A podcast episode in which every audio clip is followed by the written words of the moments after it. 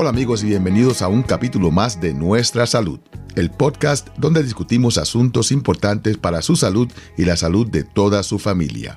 Este podcast les llega como cortesía de Commonwealth Care Alliance de Rhode Island, CCA por sus siglas en inglés. Comencemos.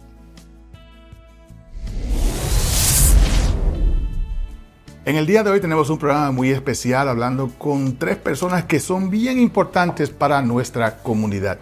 Me refiero a tres trabajadores comunitarios de la salud. Es un grupo de personas que de verdad los respeto mucho porque sé que tienen un impacto tremendo en nuestros pacientes. Primeramente tenemos con nosotros a Lina Román, quien es la programadora bilingüe de las trabajadores comunitarios de aquí de Rhode Island, una asociación que tienen estas, ah, e, este grupo de personas. Y ella trabaja también como trabajadora comunitaria de salud en Integra Care New England. También tenemos con nosotros a Winston Delgado, quien es un trabajador comunitario de salud con Tuft Health Plan.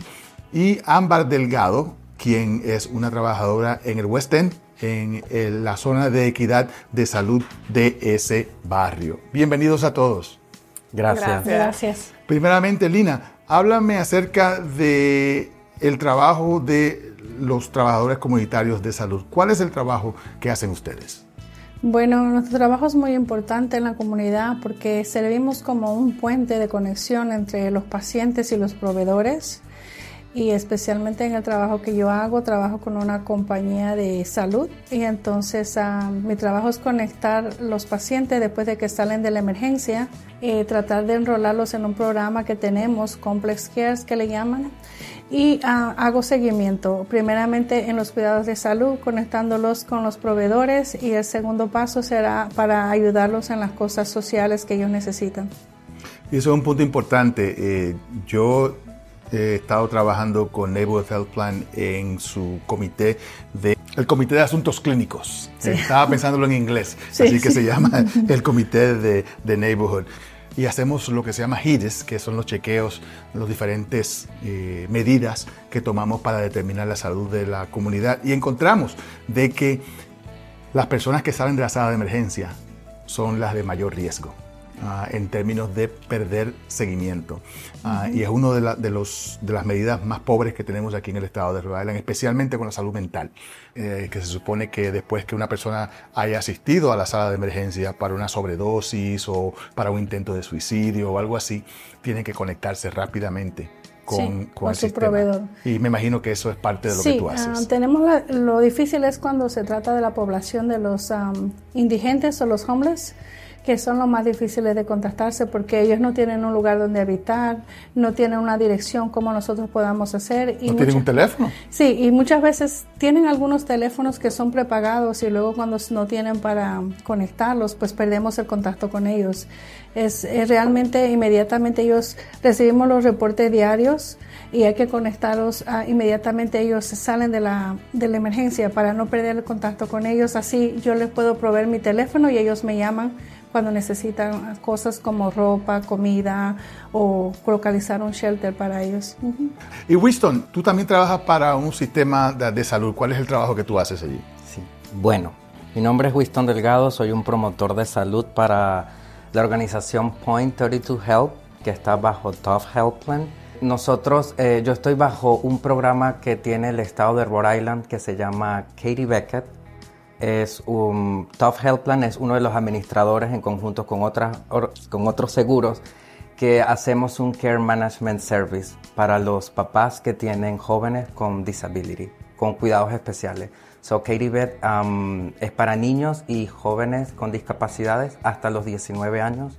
So mi intervención es cumplir un assessment, una evaluación al papá para darle algún apoyo y crearle un, un care plan y darle recursos que nosotros como Community Health Workers siempre tenemos a través de, las organizaciones, de alguna información acerca de terapias o group support que ellos a lo mejor no saben y nosotros se lo podemos ofrecer.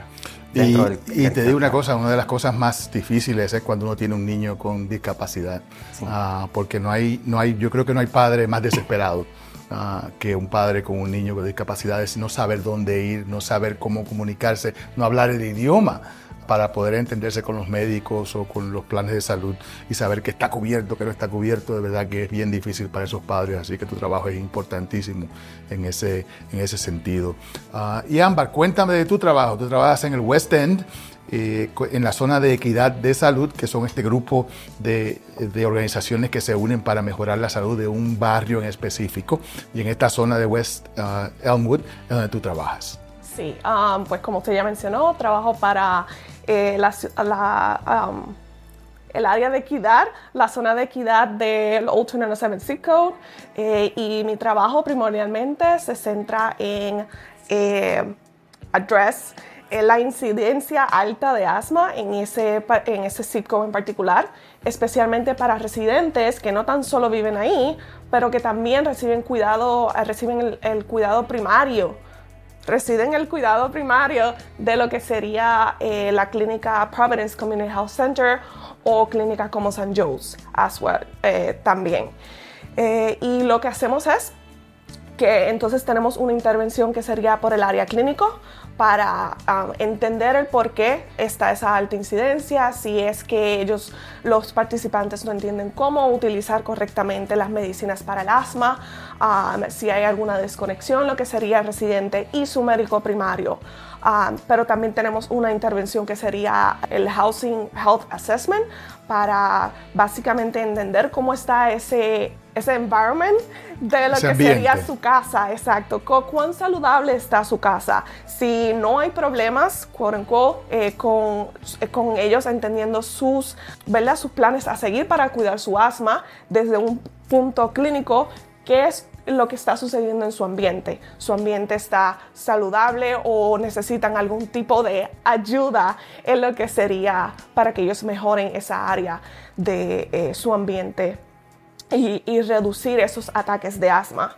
Y también tenemos una parte que es lo que sería de la parte climática y con ello colaboramos con diferentes organizaciones que son eh, también pro ambiente para entender, eh, hacer un assessment de lo que sería la calidad de aire en, en esa parte de, de, la ciudad, que sería el West End. Las cucarachas, son las cucarachas. Eso es lo que hemos encontrado, eh, especialmente en la ciudad de Nueva York. Este estudio que se hizo, se determinó que la excreta de las cucarachas ah, es la razón por la cual, y los ratones, la razón por la cual estas personas en, nuestros, en nuestros hogares pues terminan con problemas de asma. Por mucho tiempo se pensaba de que, ah, los puertorriqueños, porque fue con los puertorriqueños de Nueva York que se, que se identificó esta alta incidencia de asma. Y entonces pues decía, bueno, algo tienen los puertorriqueños que, eh, que les está causando más asma. No, es donde viven. Son los, los, los, determinantes sociales de la salud, donde las personas viven, donde las personas trabajan, donde las personas eh, juegan. Todo eso tiene un impacto y especialmente en los hogares que no están bien cuidados, como tú dijiste, el medio ambiente, pues esa, esa, ese polvo de las cucarachas es violento para causar entonces problemas de asma. Así que es un trabajo importante el que, el que, el que tú haces. Y Lina, ¿de, ¿de, dónde te salió a ti esta idea de, de convertirte en una trabajadora comunitaria de salud o promotora de salud? Bueno, yo creo que puedo hablar por, por muchas trabajadoras comunitarias de salud. Creo que eso lo tenemos innato como eh, de querer ayudar a las personas siempre. Y aunque no sabía que era una comunitaria de salud, yo empecé aquí en, cuando llegué a este país como migrante. Eh, primero no sabía el idioma y sufrimos mucho mi familia para... En esas épocas no había muchos lugares que hablaban español ni gente que tenía intérpretes. Entonces me esforcé en aprender inglés y empecé aplicándolo con mi mamá, con mis hermanas que necesitaban a alguien para llevarlas a la escuela, traducir. Y, y así sucesivamente nació eso de querer ser voluntaria en la iglesia donde voy. Voy a una iglesia hispana muy grande, que es la primera iglesia de Dios en Providence, que está en la. Y ahí tenemos mucha gente indocumentada y mucha gente latina. Entonces, y en ese aspecto nosotros lo que hacemos es que me serví como voluntaria para poder ir con las personas a, a hacer traducir a los hospitales y eso. Luego tuve un deseo siempre de ser un trabajador social, pero como no podía por el inglés, entonces decidí estudiar otra carrera más corta que era tecnológica. Pero luego entré a estudiar a Rhode Island College una carrera de case management. No me aceptaron porque no tenía la experiencia cuando apliqué para un trabajo y luego decidí tomar los cursos de Community Health Worker y antes de terminar esa carrera ya tenía la oferta de Integra porque necesitaban una trabajadora bilingüe y, y ahí estoy hace como seis años y medio. Y, eso es un punto importante que acabas de decir, que les hacía falta una persona como tú. Y esto es algo que si, si algo podemos discutir en el día de hoy es la necesidad tan tremenda que existe en la comunidad ahora mismo para el trabajo de ustedes. Ah, y el hecho de que ha sido ya reconocido por los sistemas de salud, por las compañías de seguro y por la legislatura.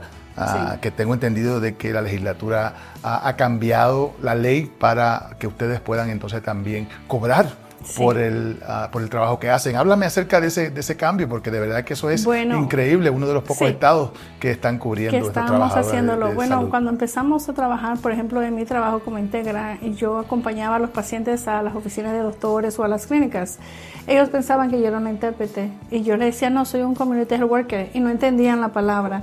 Entonces, y fue una cosa de fue educando a los doctores, porque nosotros trabajamos con cinco hospitales y constantemente hacíamos reuniones y les explicábamos cuál es la función de nosotros. Ahora ellos, por ejemplo, yo estoy conectada con la parte del norte que es el, lo que era el Memorial Hospital. Son dos clínicas enormes entonces yo trabajo en esa área y los doctores nos adoran porque nosotros, a ellos constantemente mandan referidos y nos dicen, por favor, ayude a este paciente. Se han dado cuenta que toda la salud mental y física de muchos pacientes que terminan en la emergencia no son determinadas solamente por las condiciones crónicas, sino por los determinantes de salud alrededor.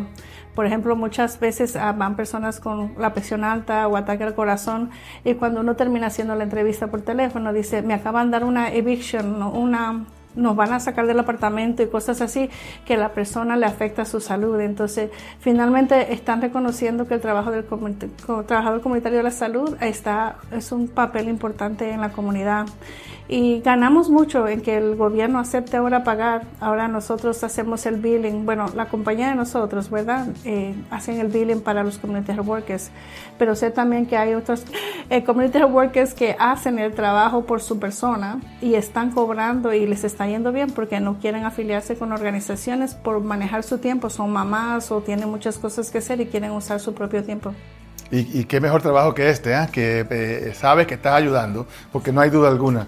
La, gratitud que me imagino que reciben de los pacientes cuando, cuando ven una persona que habla español y que les puede explicar, los ojos se les abren y, me imagino que están bien, bien contentos. Lo sé yo porque cuando yo llegué aquí yo era el único ginecólogo que ¿De español. de español y entonces cuando los pacientes veían a alguien que hablaba español, eh, pues era, era impresionante. Pero los médicos no tienen tiempo. Este esto, es otra cosa que ha sucedido a través de, los años, que la capacidad de los médicos no solamente en inglés, no, solamente en español porque no lo hablan, sino en inglés, en cualquier idioma. No tienen tiempo para sentarse y para explicarle a los pacientes exactamente lo que está pasando. Y en términos de la comunidad latina es peor todavía porque tenemos una mala maña, como le decía mi abuela, una mala maña de eh, de, que los médicos están por allá y yo estoy por acá, de que yo no puedo hacer preguntas, de que yo no me merezco un trato de respeto, de que eh, si me cancelan la cita yo no tengo que quejarme, cuando en realidad ah, no es así. Y ustedes como, como trabajadoras de la salud, pues me imagino, y trabajadores de la salud, me imagino que están pues constantemente abogando eh, por los pacientes para que así puedan tener una, un trato con respeto, porque eso es, eso es lo más importante. Mira, ahora mismo eh, acabamos de terminar un documental de salud materna, especialmente de mortalidad materna en los Estados Unidos, donde las mujeres negras y las mujeres latinas tienen peores resultados que las mujeres blancas. Ah, y esto es, está aumentando en, los últimos años. Eh, la, mortalidad materna en las mujeres latinas ha aumentado un 54%. O sea que es una cosa increíble. Y, y es precisamente por eso, porque no hay confianza en el sistema de salud, hay problemas del idioma, hay problemas de entendimiento y especialmente de alfabetismo de salud. El alfabetismo de salud en los latinos es bajísimo. 74% de los latinos eh, tienen bajo nivel de alfabetismo de salud y 41% tienen un nivel bajo básico. O sea que no, ni tan siquiera pueden leer una receta o una etiqueta ah, o instrucciones eh, del médico. Imagino que ese es el trabajo que entonces ustedes tienen que, hacer y que cambia la circunstancia de estas ah, personas. Y tú, Winston, háblame, ¿qué te, ¿qué te impulsó a ti a convertirte en un trabajador comunitario de salud? Usted dijo una palabra muy importante que siento que de ahí viene mi, mi, función como promotor de salud y es abogar por las personas. Eh, yo también soy como Lina, yo soy inmigrante, yo soy de Venezuela. Yo completé mi bachelor en leyes allá y yo ayudaba mucho pues a mis clientes abogándole, eh, buscando una solución para el problema que ellos estaban, digamos, estaban teniendo en ese momento me vine a Estados Unidos y pues, empecé a hacer un montón de cosas que no era lo que me gustaba. Trabajé en oficina, hice Uber, hice Lyft, hice delivery, trabajé como independiente, hice un montón de cosas. Solo que acá en Rhode Island, digamos que caminé, caminé, caminé y encontré una opción que de verdad sí me sentí apasionado y es la salud mental siento que tengo experiencia vivida y la puedo compartir. Eso me parece que es importante para un, community health worker, poder entender las perspectivas que tiene cada persona. Luego, pues me conecté con una organización en Central Falls, que fue mi primer trabajo como promotor de salud, que es Progreso Latino. Siento que aprendí un montón con ellos ahí. Tuve la, digamos, la, la conexión de, poder conectarme con otras organizaciones, que eso es, digo, algo vital que tienen los promotores de salud, el, poder conectarte para darle aquel apoyo a la persona que lo necesite. So, ahorita siento que es el mejor trabajo que he tenido en mi vida. Llegaste, llegaste, llegaste al lugar que, que, pensaba que podías llegar. Y Ámbar, cuéntame tu historia, la historia de Ámbar Delgado, la trabajadora comunitaria de la salud. Sí, eh, pues al similar a la de los compañeros, yo, mi profesión era completamente diferente, mi educación fue completamente diferente a lo que sería una community health worker. Yo estuve mi bachillerato de ciencias en la Universidad de Puerto Rico, en Puerto Rico. ¿La Yupi? Sí. Ah, igual que yo. Sí, de Puerto Rico. Y luego eh, me, me, mudé aquí por una oportunidad de ciencia que tuve con la Universidad de Brown. Eh, así que ser como, eh, trabajadora comunitaria no estaba en los planes. Y yo diría que fue ese, esa llama fue levantándose un poco mientras yo seguía haciendo eh, voluntariado alrededor de Providence. Eh, inicialmente empecé con Clínica Esperanza y fue más porque, número uno, me quería sentir útil para mi comunidad, tiempo libre, y número dos, porque me ayudaba a conectarme con mis raíces, porque estaba lejos de casa.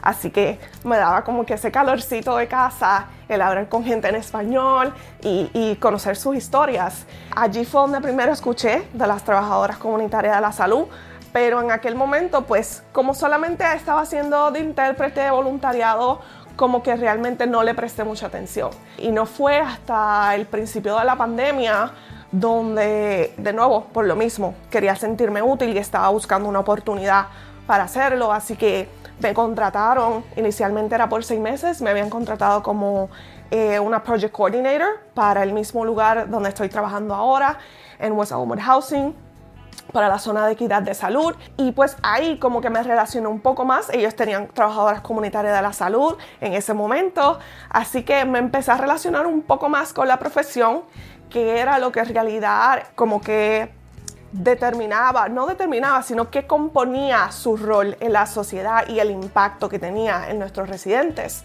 Y en un momento dado, luego de los seis, meses, me, me, contrataron oficialmente. Así que en algún momento dado, mi manager se acercó y me dijo, hey, ¿quieres ser, you know, ¿quieres coger la certificación? Y yo dije como que, sí, está bien. Y así básicamente fue que lo hice, me moví de rol, que es el rol que tengo ahora, y pues ahí he estado eh, hasta el momento por los pasados tres años. Feliz y contenta. Sí. Qué bien. Y fíjate qué casualidad, ahora la Clínica Esperanza tiene unas clases para los trabajadores comunitarios de la salud. Cada año hace, sacan como 40 o 50 ah, trabajadores y, lo interesante del caso es que todos consiguen trabajo. Es increíble la cantidad de personas que, que, son empleadas, o sea que esto es una, una, gran profesión para aquellas personas que estén buscando una nueva, ah, una nueva posibilidad para, para sus vidas. Uh, cuéntenme alguna historia que tengan ustedes de, que les haya impresionado de, de, algún, de alguna persona que hayan intervenido, que ustedes saben que, mira, le, le, cambié la vida a esta persona como resultado de, de mi mm. intervención. ¿Qué me dice Lina? Yo creo que tenemos un montón de historias, pero eh, tengo una historia que me gusta porque eso fue una, como un reto para mí. Ah, llegó este paciente al hospital con cáncer en una etapa muy difícil y me dijeron que me contactara con él y su necesidad que tenía era transportación para hacer las quimioterapias. Él vivía en Smithfield, vamos a ponerle el nombre Joe por discreción. Claro. Entonces yo llamaba y solamente puedo hacer tres llamadas y si la persona no contesta, entonces cierro el caso. Eh, ya las dos veces que lo llamé, él fue un poquito grosero conmigo, me colgó el teléfono, me dijo no tengo tiempo para hablar y no me molestes. Entonces, bueno, yo sentía la necesidad que él tenía y también me ponía en lugar de él de que él no estaba dispuesto para hablar y hice la tercera llamada y por suerte contestó su, su novia y me dijo, sí, él necesita ayuda, ¿qué nos puedes ofrecer? Y le dije la transportación del Estado y me dice, oh no, no queremos transportación del Estado porque hemos oído que es la peor, nunca llega a tiempo y en realidad la terapia son 20 minutos de él y lo que lo hacen esperar a él es como una hora para ir a recogerlo para venir a dejarlo y él está mal después de que sale de la terapia. Entonces, entonces eh, yo le dije, yo voy a tratar lo mejor de mí para poder contratarle solo una persona que sea el RAI de él, que sea específico, no que vengan diferentes personas. En, entre eso él tenía otras necesidades, nunca había aplicado para eh, los seguros uh, del SSI, quería deshabilitarse y tenía muchas cosas pendientes, entonces empecé a relacionarme con él. Fui a casa, lo conocí y empezamos a tener una relación y él eh, se disculpó conmigo, me dice, perdona, qué bonito que tú fuiste insistente y ahora tenemos esta relación. Pudo lograr que le dieran su seguro um, de disability pude ayudarlo con asistencia de luz, SNAP, le llevaba yo comida mientras eh, estaba la aplicación y él vivía muy lejos, vive en Smithfield. Y luego conseguimos que solo una persona que del MTM eh, hicimos como hablamos personalmente de que le hiciera los rayos por tres meses y fue un éxito. O sea que cuando ya iba a cerrar el caso de él, llegué a la casa y me dice, te tengo un regalo. Y yo le dije, yo no puedo aceptar regalos de ningún cliente. Entonces me dijo, mi papá era carpintero y como cuando uno hace relación con un cliente, yo le mencioné que tenía un niño pequeño, me dijo, ven a ver, en el basement me mostró un escritorio hermoso tallado en madera y me dijo, es tuyo, llévatelo. Y le dije, no puedo. Y me dice, ¿por qué? Es que has hecho tanto por nosotros que no sé cómo agradecerte, no es dinero, pero esto es valioso para mí. Entonces yo le dije, no. Entonces él se contactó con mi manager y le dijo, quiero que Lina acepte este regalo porque después de todas las cosas que ella consiguió y cambió nuestra vida, ella se lo merece. Entonces mi manager le explicó a él que por reglas de, de ética no podemos aceptar ningún regalo. Entonces yo quedé con él, le dije, ese va a ser mío, pero manténgalo en la casa. Cada vez que yo lo visite, yo lo voy a ver. Le tomé una foto al escritorio, pero fue una relación muy bonita. Y yo me contacté por casualidad con la señora que me llamó para hacerme una pregunta. Este es hace tres años que sucedió y todavía ya están contentos. Él fue un sobreviviente del cáncer. Me dice, Lina, ¿cuándo nos vienes a visitar? Yo le digo un día de estos, pero ya la relación terminó. Pero es bonito saber que uno lo recuerdan y que uno puede hacer un pequeño impacto en la vida de ellos con algo tan simple. Y esta es una persona que si no llegas a intervenir, eh, su caso se hubiese perdido y sabe Dios lo que hubiese sucedido con su cáncer. Así es. Winston. Ay, Dios Historias. mío. Tienen un montón. Y eso es lo bonito, porque el Community Health Worker puede abarcar, abarcar muchas historias bonitas, eh, haciendo mención financiera, housing, food insecure, actividad física. Una que nosotros tenemos un grupo de apoyo, porque sé que el tiempo corre y nosotros como Community Health Workers latinos corremos un grupo para darnos apoyos entre nosotros. Cada quien trabaja en, en organizaciones diferentes, entonces podemos plantear un caso para ver si podemos ayudarnos el uno al otro. Qué bien. Hubo un caso que de un programa en el cual yo estaba trabajando que mm, la mamá estaba pasando por un eviction y yo planteé el caso en mi grupo y una de las community health workers me dio apoyo en conectarme con una organización que ayudan a familias para tratar de que el eviction sea de manera más eh, no sé, algo más, eh, pueda tener un poco más de tiempo la persona, de buscarle otra casa o hacer un stop eviction porque viven personas hacer ahí. Un arreglo, hacer un arreglo. Ajá, hacer un arreglo. Y esa conexión la hice gracias a ese, a ese mm, grupo que nosotros corremos. Tengo otro casito que fue de, de, manera, esto también me gusta mucho, que como un programa de que tú le das apoyo a un joven, de manera indirecta tú puedes ayudar a un, a un al caregiver en este caso yo ayudé a un caregiver mientras eh, la persona estaba en el programa de darle apoyo de cómo aplicar para, para, para el programa de comida, el SNAP. El SNAP. Eh, es algo que como que quizás el, el proveedor no tiene el tiempo y nosotros como promotores sí le podemos dar esa, esa Exacto. Y, y, ese es el problema, eso es lo que hablamos del alfabetismo de salud. La gente ni sabe a lo que, a lo que son calificados, a lo que pueden obtener. Y, y se quedan en su casa con hambre, eh, lo sacan de las casas, eh, o sea, no tienen transportación, no van a sus citas porque no saben qué es lo que pueden ah, hacer. Rapidito, Ámbar, una historia final para nuestra comunidad. Ok, caray. Hay una en particular que es la que siempre me viene a la mente cuando me preguntan. Fue el primer caso que me encontré cuando eh, empecé a ejercer la el rol que tengo ahora actualmente con participantes, trabajando con participantes que tienen asma. Particularmente esta participante, de nuevo nosotros teníamos acceso a su portal médico porque pues trabajamos con la clínica y de esa forma ella fue referida a nuestro programa. Fuimos a la casa, hicimos su intervención y durante la intervención nos dimos cuenta que la participante no se encontraba de, su de una forma completamente capaz de sus facultades pues mentales porque tenía sus condiciones.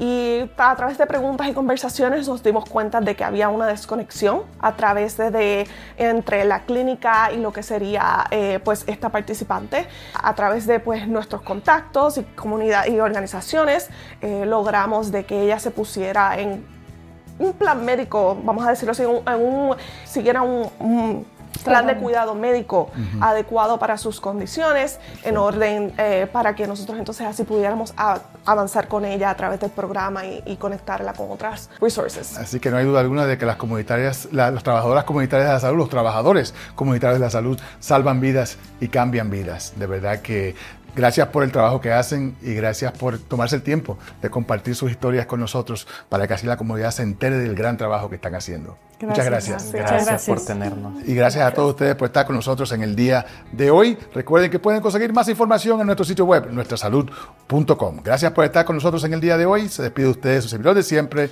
el doctor Pablo Rodríguez.